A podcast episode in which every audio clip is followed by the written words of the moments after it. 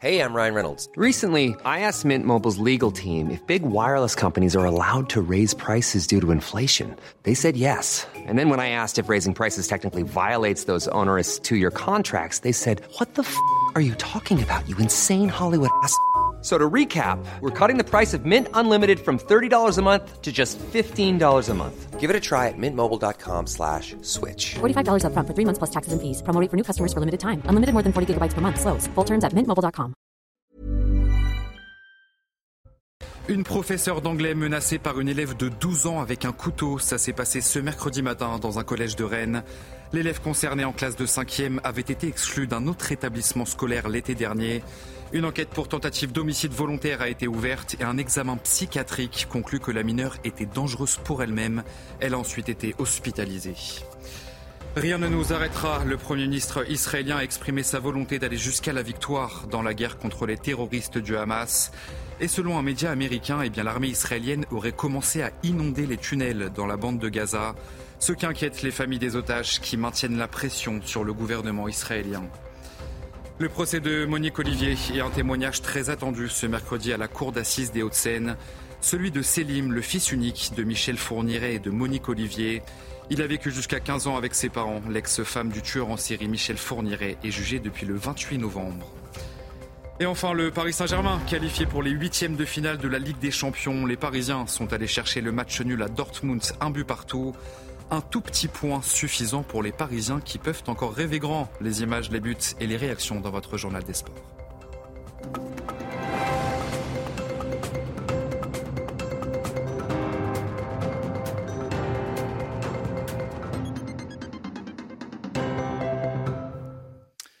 Bonsoir à tous, très heureux de vous retrouver sur CNews pour l'édition de la nuit. Les faits se sont donc produits ce mercredi matin peu avant 10h dans un collège de Rennes. Une élève de 5e âgée de 12 ans a donc menacé sa professeure d'anglais avec un couteau de 17 cm. Une enquête pour tentative d'homicide volontaire a été ouverte et un examen psychiatrique conclut que la mineure était dangereuse pour elle-même et elle a donc été par la suite hospitalisée. Augustin Donadieu, Juliette Sada et Mickaël Chaillot. Les faits se sont déroulés dans ce collège au sud de Rennes. Ce mercredi matin, aux environs de 9h30, une professeure d'anglais est directement menacée avec un couteau de cuisine par l'une de ses élèves. L'élève lui aurait dit à ce moment-là, à voix basse, je suis folle aujourd'hui. J'ai envie de tuer quelqu'un aujourd'hui. J'ai envie de tuer les élèves qui ne m'aiment pas et la personne qui est en face de moi. Ça s'est passé à Arras et je vais faire pareil. À ce moment-là, l'élève a sorti de son cartable un couteau imposant dont voici la photographie. Face à l'arme brandie par l'adolescente de 12 ans, la professeure s'empresse de sortir de la salle de classe. L'élève qui la suit est alors rapidement intercepté puis désarmé par l'équipe pédagogique. Les camarades de la jeune fille décrivent un acte prémédité. Il y a une semaine, bah, elle nous avait déjà prévenu qu'elle allait, euh, elle allait faire, euh, bah, elle allait blesser la prof, mais nous on a pris ça pour la rigolade. Du coup, on a, on a dit à personne, on s'est dit que c'était des blagues. Elle m'a, en même temps, elle m'écrivait des petits mots qu'elle avait trop hâte de tuer la, prof, mais moi j'avais pas compris, je faisais pas gaffe et tout. Et du coup, bah, là, je vois elle sort son couteau, ça s'est passé vite, on a tous couru. L'examen psychiatrique de l'adolescente effectué à la demande du parquet a conclu que la mineure était dangereuse pour elle-même son état a nécessité une hospitalisation en milieu spécialisé. Le ministre de l'Éducation, Gabriel Attal, a réagi à ce qu'il s'est passé euh, ce mercredi à Rennes. J'adresse mon soutien le plus absolu à la professeure menacée à l'aide d'un couteau par une élève. Je mesure le traumatisme que constitue cette agression pour elle et pour la communauté enseignante tout entière. Dans le reste de l'actualité, le texte du projet de loi immigration sera débattu lundi en commission mixte paritaire. Sept sénateurs et sept députés devront donc trouver un compromis qui pourrait tourner en faveur des républicains, puisqu'ils seront majoritaires dans cette commission. On va écouter ensemble Pierre-Henri Dumont. Il est député LR du Pas-de-Calais. C'était donc ce mercredi après-midi à l'Assemblée nationale. C'est l'intérêt du pays d'avoir un texte sur l'immigration, c'est l'intérêt du pays de pouvoir euh, en particulier euh, préserver les apports euh, du Sénat, faciliter les expulsions, faire en sorte de réduire les recours et les délais de recours lors des décisions d'expulsion et d'éloignement. Je suis certain qu'en commission mixte paritaire, nous trouverons une solution. Alors à quelques jours du début de cette commission mixte paritaire, quel est l'état d'esprit des députés à l'Assemblée nationale? Comment la gauche et la droite se préparent-elles et surtout quelles sont les issues possibles? Les explications à l'Assemblée nationale, c'est avec Élodie Huchard et Laurent Sélarié.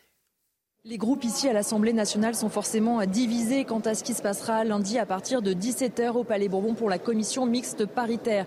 Du côté de la gauche de l'hémicycle, celle qui a lancé cette motion de rejet, ils savent très bien que le texte va être durci puisque les républicains et la majorité sont très largement supérieurs en nombre à eux. On est à 10 membres si on accumule les républicains et la majorité sur 14 qui composent la CMP. Du côté des républicains, on se veut donc confiant, on est extrêmement clair, ils ne veulent rien lâcher, ils veulent le texte du Sénat, rien que le texte du Sénat. Il y a deux options hein, donc euh, lundi prochain, soit la commission mixte paritaire est ce qu'on appelle conclusive, c'est-à-dire que le collège de parlementaires s'est mis d'accord sur un texte et donc dès mardi, il sera soumis euh, au vote de l'ensemble des députés, soit la CMP n'est pas conclusive, il n'y a pas d'accord sur le texte et donc en théorie, ça sera la fin de ce texte de la loi immigration porté par Gérald Darmanin puisque il l'a déjà dit, le président de la République ne veut pas de 49.3 sur ce texte.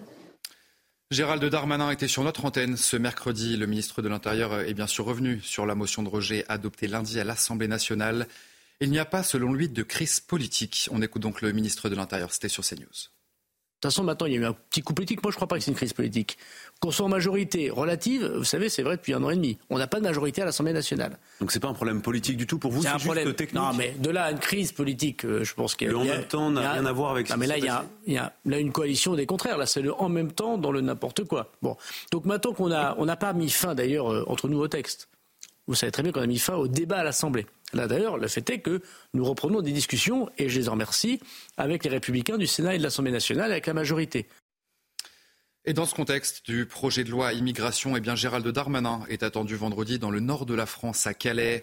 Sur place, la situation est toujours incontrôlable concernant l'arrivée de migrants. Les habitants sont excédés et n'attendent plus grand-chose de la part de l'État. Je vous propose d'écouter ces quelques témoignages recueillis sur place par Célia Barotte et Fabrice Elsner. Il y en a beaucoup trop, beaucoup trop. On les fait partir euh, la semaine dernière où il y a 15 jours, ils, sont partis, ils ont été délogés. Deux heures après, vous les revoyez revenir. Regardez à Calais, le nombre de sociétés qui ferment d'entreprises. Il y en a encore euh, Mécano qui ferme. Il y a encore une autre société qui va fermer également. Il faut, au bout d'un moment, il faut dire stop. Les maisons, ils dévaluent automatiquement. Si on veut la vendre, ben, quand tout le monde le sait qu'ils sont là, ben, il y a beaucoup de gens qui veulent vendre, mais ils ne peuvent pas vendre. C'est plus notre ville. Hein. Calais, c'est plus notre ville. Et plus les années passent, ça sera nous, on va devoir partir, on va devoir leur laisser le, notre territoire parce que ils, viennent avec leurs femmes maintenant, les enfants, et il y a beaucoup d'associations qui les aident. Je dis pas, c'est normal, c'est des enfants, il y a des femmes, on ne peut pas laisser des gens dans la rue comme ça, mais euh, on les aide pas. On, nous abandonne plutôt quelque chose. Je vous propose à présent d'écouter la maire de cette ville de Calais, Natacha Bouchard, demande aux parlementaires de mettre en place un délit de séjour irrégulier.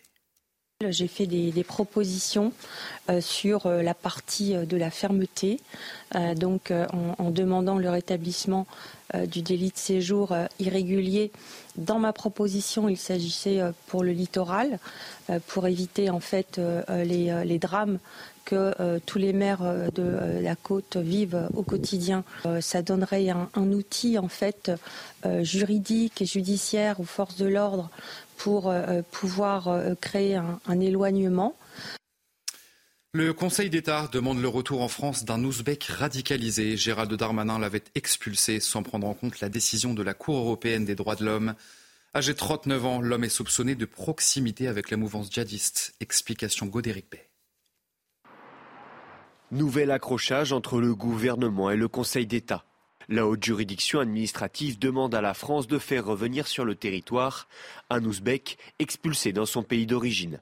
Il est enjoint au ministère de l'Intérieur et des Outre-mer et au ministre de l'Europe et des Affaires étrangères de prendre dans les meilleurs délais toutes mesures utiles afin de permettre le retour aux frais de l'État de MA en France. MA est un homme de 39 ans soupçonné de proximité avec la mouvance djihadiste. Son avocate a rappelé que son dossier pénal est vide, mais les renseignements français ont précisé qu'il est radicalisé et très dangereux. En avril 2021, il est visé par une interdiction administrative du territoire. Il n'est finalement expulsé que deux ans et demi plus tard, le 15 novembre dernier. Pourtant, la Cour européenne des droits de l'homme s'y est opposée, déclarant que sa vie est en danger dans son pays d'origine. Le ministre de l'Intérieur, n'ayant pas respecté cette mesure provisoire, a été rappelé à l'ordre par le Conseil d'État.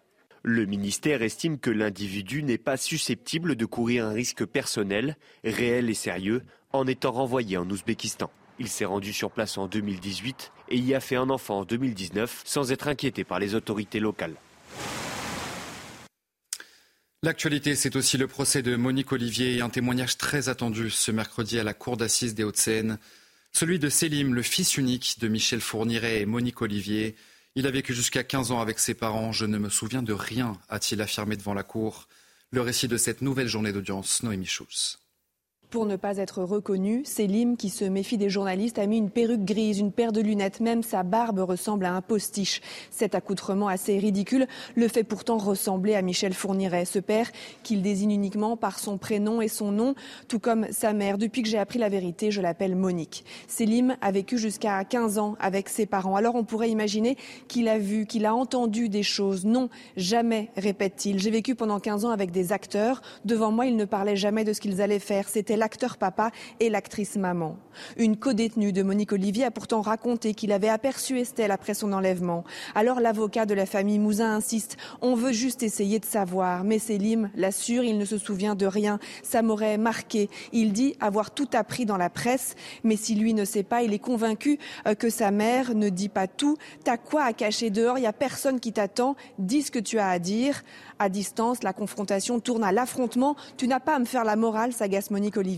Je ne suis pas ton fils, tu n'es pas ma mère, lui répond Selim. On va maintenant évoquer la guerre entre Israël et le Hamas et cette information du Wall Street Journal. L'armée israélienne aurait commencé à inonder les tunnels du Hamas dans la bande de Gaza. Une expérimentation pour voir les dégâts que cela pourrait engendrer. L'objectif pour Tsal est de détruire ces tunnels, mais aussi de forcer les combattants du Hamas à en sortir. Cette méthode qui pourrait toutefois représenter un risque pour les otages qui pourraient donc se trouver dans ces tunnels. Les précisions, c'est avec nos envoyés spéciaux à Tel Aviv, Vincent Fandez et Jérôme Rampenot.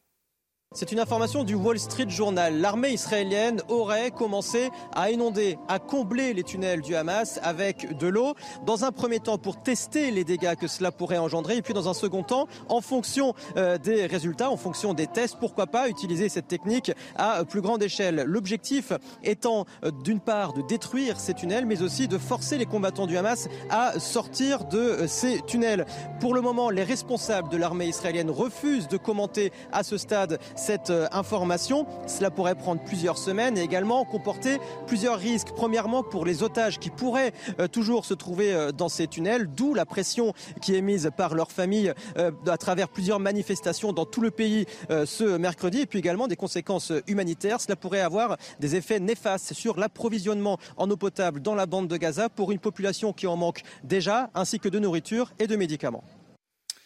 Et justement, les familles des otages sont inquiètes de cette méthode utilisée par Tsal. Certaines familles se sont d'ailleurs rassemblées aujourd'hui devant le Parlement à Jérusalem pour faire pression donc sur le gouvernement et obtenir la libération de leurs proches en toute sécurité et le plus rapidement possible. Sachez que 135 otages sont toujours détenus par les terroristes dans l'enclave palestinienne. Rien ne nous arrêtera, Israël poursuivra la guerre jusqu'à la victoire. Ce sont les mots de Benjamin Netanyahou qui s'est exprimé ce mercredi. Ni la mort de soldats ni les pressions internationales en faveur d'un cessez-le-feu ne nous empêcheront de continuer, a-t-il ajouté. On va donc écouter ensemble le Premier ministre israélien. Je veux dire de la manière la plus claire possible ce que je viens de dire au commandant sur le terrain. Nous continuerons jusqu'au bout. Cela ne fait aucun doute. Je le dis dans la douleur, mais aussi sous la pression internationale. Rien ne nous arrêtera. Nous irons jusqu'au bout, jusqu'à la victoire, rien de moins. Et puis on va écouter à présent euh, Ismail Agnier, le chef du groupe terroriste palestinien, et il a affirmé ce mercredi qu'une bande de Gaza sans le Hamas était une illusion. Tout arrangement à Gaza ou concernant la cause palestinienne sans le Hamas ou les mouvements de résistance est un mirage et une illusion. Allez, on change complètement de sujet dans ce journal puisqu'un accord a été trouvé à la COP28 de Dubaï. Les pays réunis euh, ont approuvé un compromis qualifié d'historique qui vise à abandonner progressivement les énergies fossiles. Emmanuel Macron a salué une étape très importante tout en appelant à accélérer la lutte contre le réchauffement de la planète. Le récit de Corentin Brio. La nuit fut longue. Mais le compromis a finalement été trouvé. Sous les applaudissements, le texte final adopté par tous pour conclure cette COP28 prévoit donc pour la première fois noir sur blanc un abandon progressif des énergies fossiles. Une transition et non pas une sortie comme souhaité par de nombreux pays, mais avant tout une victoire pour l'organisateur émirati de cette COP. L'accord n'est bon que dans la mesure où il est mis en œuvre. Nous sommes ce que nous faisons, pas ce que nous disons. Nous devons prendre les mesures nécessaires pour transformer cet accord en action tangible. Un texte dont chaque mot a été négocié pour tenter de réconcilier des points de vue opposés. Les arrangements ont été nombreux pour que chacun y trouve son compte. Parvenir à une entente est donc un soulagement. Tout le monde ici devrait se réjouir que, dans un monde marqué par l'Ukraine, la guerre au Moyen-Orient et tous les autres défis d'une planète en perdition, nous vivions un moment où le multilatéralisme s'est rassemblé et où les gens ont pris en compte leurs intérêts individuels pour tenter de définir le bien commun. Un enthousiasme, toutefois contrasté par la déception des petits États insulaires les premiers menacés de disparition à cause du réchauffement climatique. Ils ont exprimé leurs réserves et leurs inquiétudes. L'accord, huit ans après celui de Paris sur le climat, est adopté par 194 pays à la fin d'une année 2023 qui sera la plus chaude jamais enregistrée. Et enfin, Météo France a placé six départements en vigilance orange pour crues. Cinq départements du sud-ouest sont concernés. Il s'agit de la Charente, la Charente-Maritime, la Gironde, la Dordogne et la Corrèze. Vous le voyez sur cette carte, dans le sud-ouest du territoire, l'Isère a été placé en vigilance orange pour crue. Vous restez bien avec nous sur CNews. Dans un instant, votre journal des sports. Les Parisiens ont eu peur, très peur, mais les Parisiens sont bien qualifiés pour les huitièmes de finale de la Ligue des Champions. On en parle donc dans un instant, votre journal des sports sur CNews. Et on commence ce journal des sports avec du football et la qualification donc du Paris Saint-Germain pour les huitièmes de finale de la Ligue des Champions. Après le match nul, un but partout sur la pelouse de Dortmund, les joueurs de Luis Enrique ont souffert mais atteignent leur principal objectif, poursuivre le rêve européen. Sylvain Michel le. Pour éviter tout calcul, Paris devait gagner. Objectif, une douzième qualification de rang en huitième de finale. Pression maximale sur les Parisiens. Si la première occasion est allemande avec Marco Reus à la dixième minute, les meilleurs sont parisiens. Bon ballon, bon ballon pour Mbappé, le contrôle est bon, également pour Mbappé Et le sauvetage miraculeux de Nicolas Zule Les situations se multiplient. Mbappé est ensuite à la passe pour Barcola. Manque de réussite de l'ancien lyonnais. 4 minutes plus tard, c'est au tour de Colomwani, idéalement lancé par Mbappé, de rater une immense opportunité. Domination stérile en première période, sanctionnée au retour des vestiaires. récupération de Ben qui était euh, plus prompt là. Cachera Fakimi. Récupération de Fulkrug maintenant. Le retrait pour Adeyemi. Plus que jamais, les Parisiens doivent aller de l'avant. Réaction rapide, 56e minute. Zahir Emery égalise. Mais le scénario du premier acte se répète ensuite. Multitude d'occasions, d'abord avec Mbappé, juste à côté, puis Barcola sans trouver la faille. Un partout, mais pas de regret, car avec la victoire de Milan à Newcastle, Paris est qualifié. on va écouter à présent l'unique buteur parisien du soir, la pépite de 17 ans, Waher Zahir Emery. C'est sûr qu'on est à la fois content, mais on sait qu'on aurait pu faire mieux et finir à cette première place. C'était l'objectif. Mais content de, finir à la deuxième place et d'être qualifié.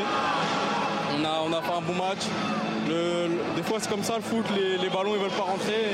On a eu plein d'occasions, on s'est créé plein d'occasions. Et on reste dans le même groupe que celui du PSG avec une belle affiche entre Milan et Newcastle qui a tourné à l'avantage des Italiens. Avec un succès de buts 1, même si Joelton a inscrit le premier but de la rencontre pour les Anglais. Pulisic puis Chukwueze ont finalement permis au Milan de l'emporter et de terminer à la troisième place de ce groupe F. Ils disputeront donc les barrages de la Ligue Europa. En revanche, c'est terminé en Europe pour l'équipe de Newcastle. L'Atlético de Madrid peut remercier Antoine Griezmann. Le champion du monde 2018 a encore marqué ce mercredi lors de la rencontre face à la Lazio Rome. Pour leur dernière rencontre donc de ces phases de poule de la Ligue des Champions, un succès 2 buts à 0 de l'Atlético contre les Italiens. Les Colchoneros terminent à la première place de ce groupe E. Ils disputeront donc eux aussi les huitièmes de finale de cette Ligue des Champions. Et puis on va parler de la Ligue Europa à présent, puisque Marseille disputera ce jeudi la première place du groupe B. Ce sera lors d'un déplacement compliqué à Brighton, une rencontre que vous pourrez suivre à 21h sur Canal Plus Foot. Assurés d'être qualifiés, les hommes de Gennaro Gattuso restent sur trois succès consécutifs en C3. On va écouter ensemble le coach italien avant cette rencontre. Stiamo attraversando un momento buono, però bisogna dare continuità, continuità al gioco, anzi è il nostro difetto che non diamo continuità e penso che abbiamo il dovere di dare continuità e di migliorare e eh, stare in partita non solo per 45-50 minuti ma per 95 minuti. Brighton è una squadra ben, eh, ben disposta in campo, un calcio spettacolare, è una squadra molto difficile da affrontare. Allez voir, restez bien avec nous sur CNews. On se retrouve dans un instant pour un prochain journal. Une professeure d'anglais a donc été menacée par une élève de 12 ans avec un couteau. Ça s'est passé ce mercredi matin dans un collège de Rennes. L'élève concerné en classe de 5e avait été exclu d'un autre établissement scolaire l'été dernier. Une enquête pour tentative d'homicide volontaire a été ouverte et un examen psychiatrique conclut que la mineure était dangereuse pour elle-même. On en parle donc dans un instant dans notre prochain journal. Je vous retrouve dans un instant sur CNews. À tout de suite. Retrouvez tous nos programmes et plus sur cnews.fr.